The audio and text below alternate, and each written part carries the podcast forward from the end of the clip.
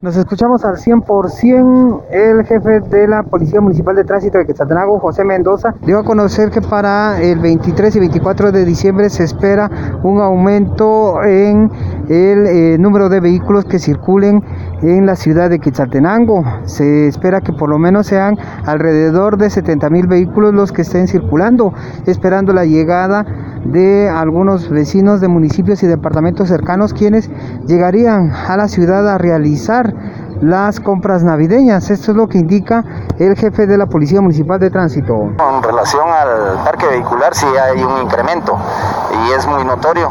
En estos últimos días pues se ha visto ya una carga vehicular en diferentes puntos acá del, del, de la ciudad de Quexaltenango. Eh, nosotros como Policía Municipal de Tránsito pues hemos desplegado agentes en diferentes puntos y puntos estratégicos a manera de mantener lo que es la, la regulación.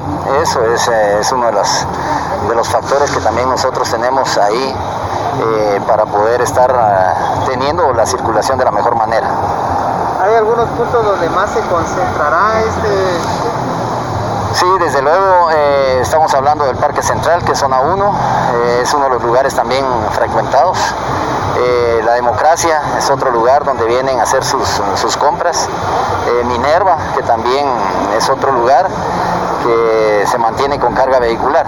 Pero en cada uno de estos lugares nosotros vamos a tener eh, agentes trabajando a manera de que la circulación se mantenga y no tengamos mayor inconveniente. También se indicó que se estaría apoyando a elementos de la Policía Nacional Civil, principalmente en operativos durante la noche, esto para prevenir que personas puedan conducir en estado de ebriedad.